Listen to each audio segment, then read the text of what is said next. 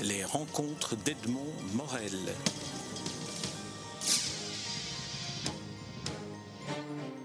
Franck Pirobon, nous nous rencontrons pour évoquer les Mardis de la Philo, cette initiative qui est prise à Bruxelles et qui permet à un public euh, large, un grand public, d'écouter de, des conférences philosophiques, dont celle que, que vous donnez vous. Alors, comment est-ce que vous présenteriez l'objectif et, et, la raison d'être de ces, de ces rendez-vous, de ces rencontres philosophiques? Est-ce qu'on peut les comparer au café philo qui avait été à la mode dans les années 80 non, on ne peut pas les. Merci Jean, on ne peut pas les, les comparer au café philo parce que euh, ça reste quand même euh, de l'enseignement frontal. Il y a quelqu'un qui parle, d'autres personnes qui écoutent, et à la fin, il y a peut-être 5 ou 10 minutes pour des questions. Café philo, c'est tout à fait autre chose. Nous n'en parlerons pas, et ça continue à exister. Ils ont un site, c'est merveilleux. L'initiative d'Amélie d'Outremont et de Martine Lejeun, en fait, vient de France. Il existe déjà à Paris des mardis de la philosophie. Ce sont des philosophes euh, professionnels, établis, qui ont écrit des livres, qui viennent présenter un cycle de six conférences à distance de 15 jours. Euh, il y a huit conférenciers par saison. Tout cela est sur le site lesmardisdelaphilo.be. Et l'esprit de cette initiative, c'est d'amener de la philosophie de qualité, parfois un peu technique, mais, toujours ouverte quand même à un public cultivé, mais large en effet, et de peut-être de combler une lacune en ce sens qu'il y a certainement beaucoup de choses qui se font pour de la pensée un petit peu porter, si j'ose dire. Il y a beaucoup de journalisme plutôt philosophique, il y a d'excellentes revues comme Philosophie Magazine, qui est d'ailleurs partenaire des Mardis de la Philo, et qui, euh, qui ont eu un succès qui, qui est un symptôme c'est-à-dire qu'il y a une vraie demande. Il y a beaucoup de, de, gens qui voudraient, sans devoir nécessairement faire une thèse de doctorat, approfondir telle ou telle question. C'est au choix, évidemment. Hein. Est-ce qu'on a envie d'écouter euh, des conférences sur des poètes euh, euh, de grand renom, données par Michel Dupuis, qui est une grande figure de Louvain Est-ce qu'on a envie d'entendre parler du silence, par exemple, Nicolas Monseux Est-ce qu'on a envie d'entendre parler de tragédie antique avec Sophie Clémis? Je cite les, les, noms qui me viennent à l'esprit, mais j'en oublie, hein, bien sûr. Ils sont, ils sont, sur le site, donc ne vous inquiétez site, pas, tout, tout, le monde sera cité sur le site. Ou alors sur le mal radical, qui est le sujet que je suis en train de traiter en ce moment. Alors là, on va y venir au sujet que, que vous traitez, mais auparavant, euh, à votre avis, euh, de quoi faut-il être armé euh, pour être attentif à ces, à ces, conférences et pour pouvoir les suivre? Est-ce qu'il faut être, avoir une formation philosophique? Est-ce qu'il faut avoir simplement une curiosité pour la, la chose philosophique? La curiosité me semble indispensable parce que comme ce sont des, conférences auxquelles il faut s'inscrire, il faut s'acquitter d'un droit d'entrée. Euh, si on y vient vraiment parce que c'est chauffé et qu'on qu ne sait pas quoi faire, c'est un peu triste. Il ne faut pas une formation spéciale. Mais il faut aussi reconnaître que le public d'aujourd'hui euh, qui s'intéresse à la philosophie a déjà un solide bagage si on compare à ce qu'on pouvait trouver il y a 50 ans. C'est sûr que la philosophie euh, intéresse énormément de gens. Alors il y a deux sortes de philosophie selon moi. Il y a la philosophie, c'est un peu comme la musique. Il y a l'histoire de la musique, il y a la musicologie, et puis il y a cette musique qu'on aime ou qu'on n'aime pas. Je crois que c'est la même chose pour la philosophie. En ce sens qu'on peut très bien vérifier, c'est un peu comme dans un trivial poursuite euh, de grands garçons, si on savait que ceci, que cela, c'est pas très très intéressant. Par contre, les questions philosophiques que chacun se pose, elles sont, elles sont même pas accessibles à tous, elles s'imposent à tous. Par exemple, euh, on l'a vu avec les attentats Charlie Hebdo, mon Dieu, cette violence. Que devient le politique? Euh, Faut-il être euh, tolérant jusqu'à un certain point et intolérant après? Qu'est-ce que c'est la mort? Qu'est-ce que c'est le crime? Qu'est-ce que c'est l'injustice? Qu'est-ce que c'est le beau? Ce sont des questions que tout le monde se pose. La, petite midinette de 16 ans se pose déjà des questions philosophiques. Et je salue la petite midinette de 16 ans qui a des qualités que je n'ai plus depuis très longtemps. De fraîcheur, d'ouverture, d'enthousiasme, de curiosité. Alors là, la rencontre se fait euh, dans l'approfondissement. On peut être attiré par un sujet. Pour des raisons qui sont même un petit peu inconnues à nous-mêmes, tiens, au fond, et si j'allais écouter euh, une série de conférences sur euh, la tragédie antique. J'ai toujours voulu en savoir plus. Alors, c'est un voyage, c'est-à-dire qu'on ne sait pas vers quoi on, vers quoi on s'embarque. Et il y a un approfondissement avec un souci quand même, je dirais pas de vulgarisation, mais de clarté et d'ouverture, qui fait que les conférenciers doivent savoir communiquer Ils doivent être très solides dans leur métier, mais ils doivent aussi communiquer. Ils ne donnent pas cours. Ce ne sont pas des cours, ce ne sont même pas des conférences dans le sens, je dirais, euh, entre guillemets, académique du terme. Ce sont des conversations ouvertes dans lesquelles des informations, des concepts, des raisonnements, des idées inattendues sont présentées euh, je suis certain que tous les conférenciers sont extrêmement réceptifs aux, vibrations invisibles et inaudibles qui sortent du public. On sait quand ça marche, on sait quand ça marche pas. Hein. Je, parle d'expérience. Euh, et chacun trouve son chemin. J'ai assisté à la, première des conférences du cycle dans lequel vous êtes engagé maintenant, consacré à penser le mal à partir d'Emmanuel Kant et d'Anna Arendt. En vous voyant dans un théâtre, sur une scène de théâtre, puisque c'est là euh, qu'ont lieu les, mardis de la philosophie, j'ai eu le sentiment que le fait d'être dans, dans, un théâtre modifiait la manière de communiquer la philosophie. Est-ce que c'est un sentiment que vous partagez? Tout à fait. D'abord, c'est un beau théâtre. C'est le théâtre du vaudeville. Ça se passe les mardis matins, d'où les mardis de la philo. Et euh, il, y a, il y a un cadre, un, cadre qui est un peu trop beau, je dirais. Alors bien sûr, le public ne, va pas s'installer au balcon, hein, il est dans l'orchestre, et il y a une césure, c'est-à-dire qu'il y a cette scène sur laquelle on monte, et qui fait que quelque part, euh, euh, on, on, prend un rôle, il y a quelque chose qui se passe. Et je pense aussi que le public assiste à une performance, je ne veux pas dire à un spectacle, mais à une performance, qui est cadrée. Il y, a un, silence absolu, très recueilli, enfin, que j'apprécie beaucoup. Et euh, ça modifie, je dirais, l'électricité, l'énergie, ça ne modifie pas le contenu.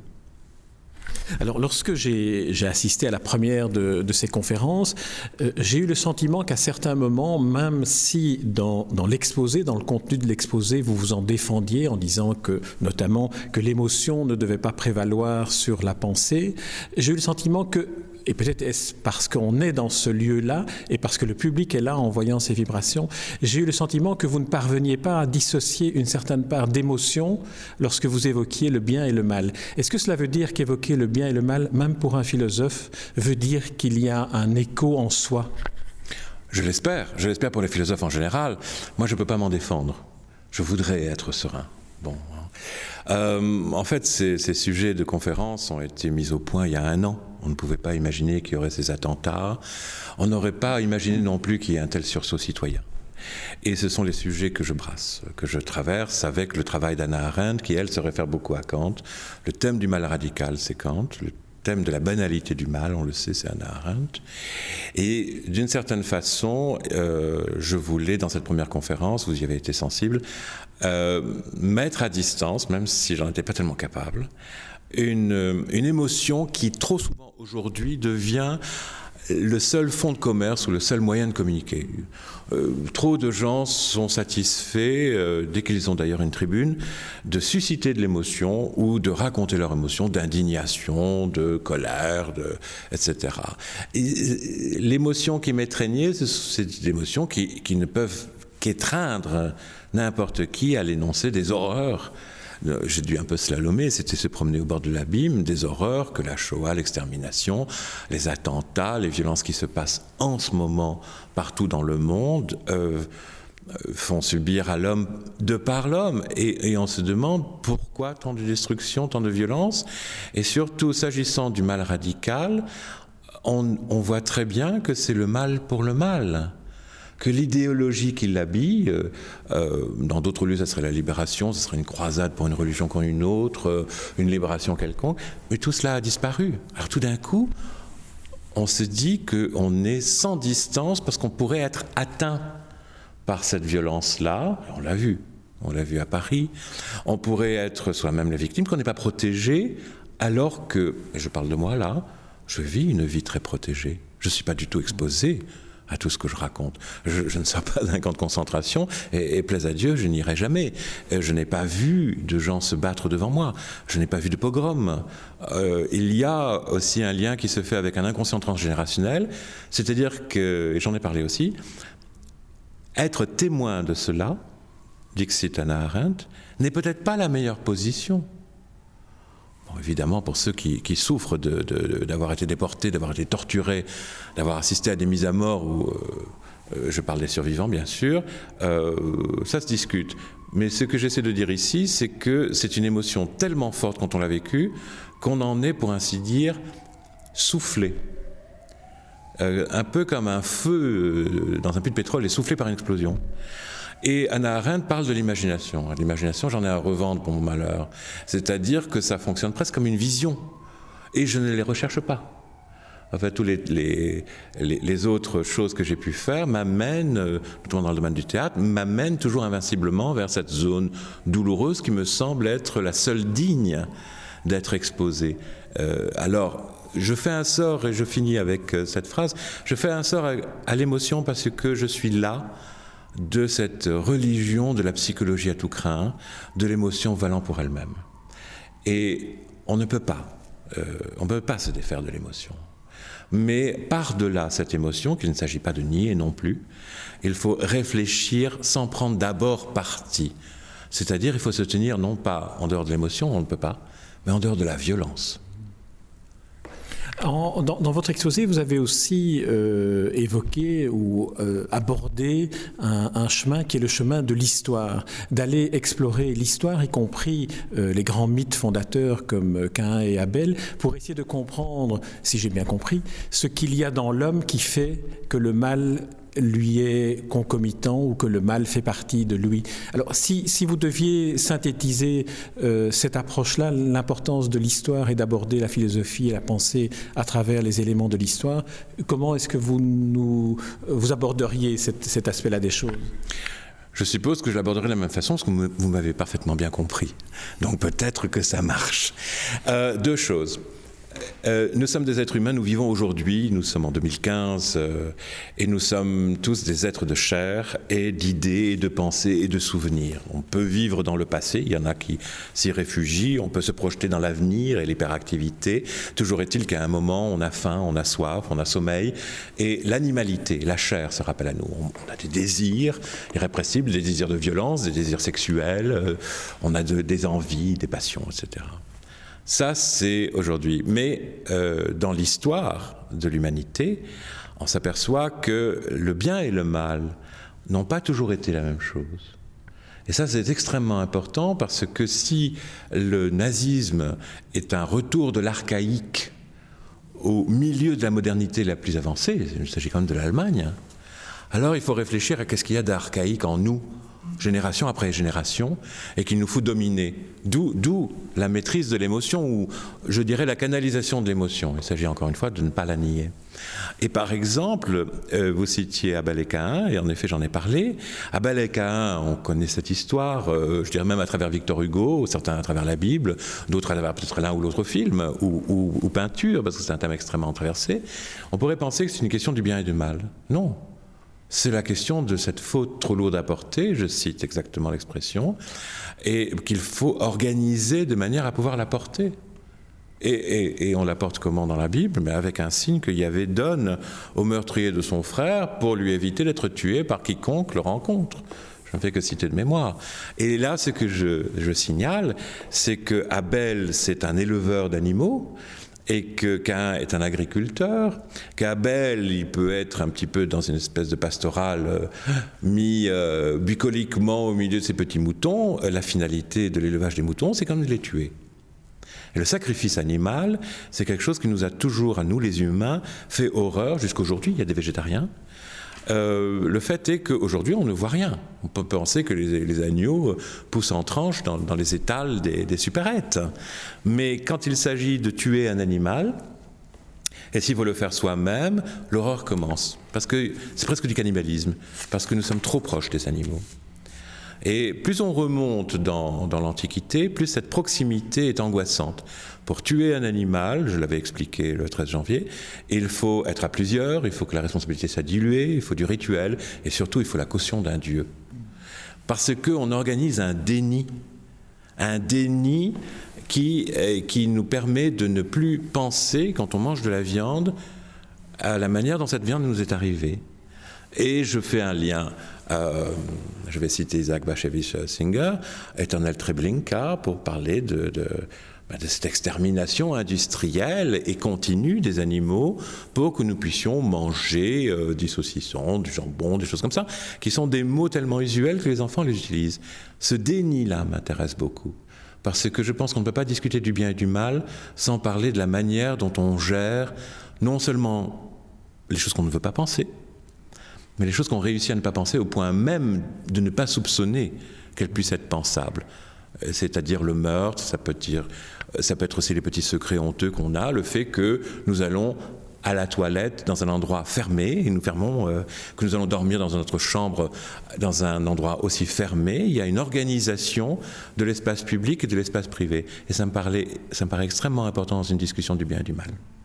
Alors Franck Pierrebon, vous, avez fait, vous y avez fait allusion, vous êtes pas seulement philosophe, vous avez écrit des, essais sur, euh, sur Kant et les mathématiques notamment, vous avez écrit aussi des essais sur des œuvres littéraires, des essais sur euh, l'image, des essais sur la musique, mais vous êtes aussi un auteur de, théâtre, un auteur de fiction en quelque sorte. Mmh. En quoi est-ce qu'une approche par le biais de personnages et de situations inventées peut aider le philosophe à comprendre les notions plus conceptuelles auxquelles il s'affronte euh, Je reprends l'exemple d'Albert Camus qui avait construit l'ensemble de son œuvre entre essais philosophiques, théâtre et roman. Et chacun des trois éléments se répondait. Est-ce que cela pourrait apporter quelque chose d'original dans votre, dans votre approche de penseur philosophique, d'être en même temps un créateur?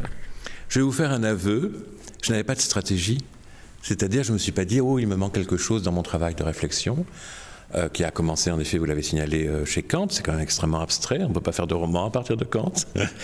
Euh, le fait est que par, par, une série de hasards heureux et d'influences amicales, je suis venu à, à écrire du théâtre parce que j'avais écrit sur le théâtre. J'ai publié un livre qui s'appelle L'humanité tragique, dont la première partie parle de ce sacrifice animal que je viens d'évoquer, et la seconde partie euh, propose une, interprétation de la poétique d'Aristote et du sacrifice euh, autoréférentiel. Le héros tragique, c'est quelqu'un dont l'action propre finit par le détruire. Oedipe déchiffre les énigmes, il finit par se déchiffrer, ça, ça le tue socialement. Il reste vivant, il se crève les yeux parce qu'il a compris qu'il n'a rien compris. Et, comprendre et voir, c'est la même chose pour les Grecs. À partir de cela, euh, nous parlions de la gestion de l'émotion. Euh, les occasions se présentant, j'ai fait l'expérience et la découverte de ce que toute cette émotion que je refoulais, pour des raisons personnelles, euh, d'inconscient transgénérationnel, de filiation, ça remonte très loin, je suis quelqu'un qui fait très très attention avec ses émotions et ne les utilise pas comme monnaie d'échange. Écrire pour le théâtre m'a permis de lâcher quelques démons qui se sont imposés à moi parce qu'ils avaient beaucoup de force, une force propre, et que j'avais beaucoup de mal à, reconnaître comme étant les miennes. Immerleiser, qui est une pièce que j'ai écrite et que l'Académie a récompensée en 2009 avec le prix Georges Baxeler, c'est une pièce qui s'est imposée à moi. Je, serais. Bon, c'est peut-être une coquetterie, euh, on, en jugera diversement, mais j'ai écrit cette pièce en moins d'un jour, du premier jet, avec presque pas de correction, et ça m'a mis dans un état terrible. C'est un état que je ne voudrais pas vivre et revivre, donc j'écris très peu. Mais en même temps, euh, beaucoup de choses, rétrospectivement, que j'ai reconnues comme avoir été travaillées conceptuellement, se sont incarnées. J'utilise le mot vraiment avec son poids de chair, hein, on en a parlé. Et tout d'un coup, ces personnages qui se battent autour de la question de savoir si l'art, avec sa revendication romantique d'absoluité, peut survivre à la Seconde Guerre mondiale et à la complicité objective des nazis pour le grand art. Mais tout cela, je vous mentirais si je vous disais, oui, euh, j'ai d'abord délibéré de présenter ces, ces thèmes que j'avais travaillés. Ce n'est pas vrai. Ce n'est pas vrai. Il y a un effet de cristallisation. Alors, je ne sais pas comment Albert Camus fonctionne parce que je ne le connais pas assez bien. Donc, je ne vais pas me comparer à un tel grand, une telle grande figure. Euh, je, Lui avait, avait pré-réfléchi son dispositif entre théâtre, roman et essai philosophique. Ce n'est pas le cas. Ce n'est pas le cas parce que je déteste les pièces à thèse. Euh, je, les vois venir de très très loin. Et les personnages euh, dans, dans ce c'est pas mon premier essai, donc j'avais déjà eu l'occasion de faire d'autres choses, euh, ne disent pas plus qu'il est nécessaire pour leur propre intrigue. N'y a pas d'arrêt sur image où tout d'un coup on vous parle de Nietzsche et de Schopenhauer. Ça serait d'ailleurs totalement contre-productif. Et c'est cette, cette émotion violente qui me semble être le propre du théâtre. Je suis beaucoup plus du côté de Artaud que de Giraudoux, que j'adore. Hein. Euh, je ne fais pas de théâtre de divertissement. Je pense que le théâtre, ça doit être une pièce de théâtre, ça doit être un attentat. Euh, c'est là où quelque part je me renie, puisque j'ai dit que je me méfiais de l'émotion. À côté de ça, de temps en temps, je craque et je me lâche. Et, ça donne des choses que le public juge fortes et qui me semblent, entre guillemets, cathartiques. C'est-à-dire, je veux provoquer un réveil, un sursaut par rapport à ce déni. Pour moi, le théâtre, c'est un, instrument de lutte contre le déni, mais il faut compléter la phrase en disant attention, si nous n'avions pas une certaine dose de déni, notre vie quotidienne serait impossible. Euh, lorsque vous avez évoqué Kant dans la, dans la, dans la conférence du, du, 13 janvier, la première conférence de votre cycle, vous disiez notamment que la pensée de Kant était dépourvue de ce que vous appeliez la clarté intuitive. Est-ce que la clarté intuitive, ce n'est pas ce que finalement, peut-être par compensation, à force d'être un spécialiste de Kant, vous avez été chercher dans le théâtre, qui vous permet d'avoir une sorte d'émotion inconsciente exprimée dans cet état de transe que vous évoquiez lorsque vous avez écrit votre pièce? Alors c'est une interprétation certainement défendable que la vôtre. Il faudra que j'y réfléchisse. le philosophe revient. Non, non, mais je, je, me montre prudent. Marqué ce jour, je ne le suis pas si souvent que cela. Euh, cette clarté intuitive, c'est un concept kantien. C'est-à-dire la clarté intuitive, c'est souvent la clarté de l'image. Euh, comme je donne cours à l'IEX, il m'arrive très souvent, et je pense que c'est indispensable, de, dire Ok, euh, je vois que c'est un petit peu difficile, on, va faire une comparaison, et puis je raconte une petite histoire où je compare euh, à, des choses qui sont visuelles. Ça, c'est la clarté intuitive. Bon, maintenant, la clarté discursive, qui est celle du raisonnement intellectuel, elle ne peut pas être réduite à la clarté intuitive sans d'énormes appauvrissements. On ne peut pas demander euh, dans la science moderne euh, d'expliquer des, rouages fondamentaux de la physique euh, en allant trop loin dans, vous savez, un atome, c'est comme un système solaire avec des planètes qui tournent autour d'un soleil, etc.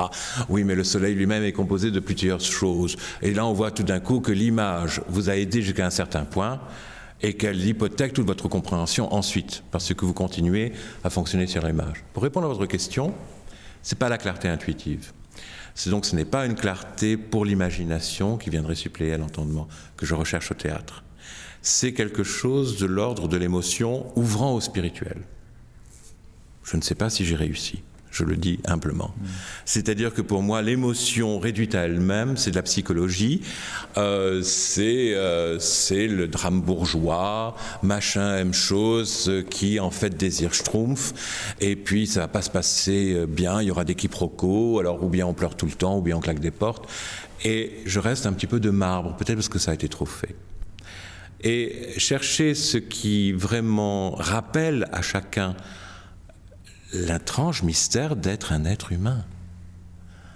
Euh, lui rappeler que le désir, euh, même sexuel, ça peut être le désir pour la beauté artistique euh, de la musique, qui n'est pas très très très sexuel, il faut quand même le dire, que ce désir-là le rapproche de quelque chose qu'on pourrait appeler divin. Que quand on, quand on est foudroyé par une musique qu'on trouve au-delà des mots, pour moi on fait l'expérience du divin. Mais on fait aussi cette même expérience du divin, similaire, peut-être pas identique, avec l'expérience de la douleur on peut ressentir des douleurs tellement fortes qu'on se dit mais je ne suis pas capable de suivre. Je vais vous parler de ces douleurs qui soufflent les, les victimes et qui les rendent incapables de parler. Euh, ça, ce sont les situations limites dont Karl Jaspers, un grand ami d'Anna Arendt, euh, fait le détail. Donc le, le théâtre, pour moi, c'est quelque chose où je ne prétends pas avoir de la maîtrise, mais où je fais l'expérience d'être moi-même possédé par ces émotions qui touchent au spirituel et non pas des émotions que je fabriquerai comme des fleurs artificielles que je nourris en jolis bouquets. Et, et pourquoi faire? Je sais pas moi ça.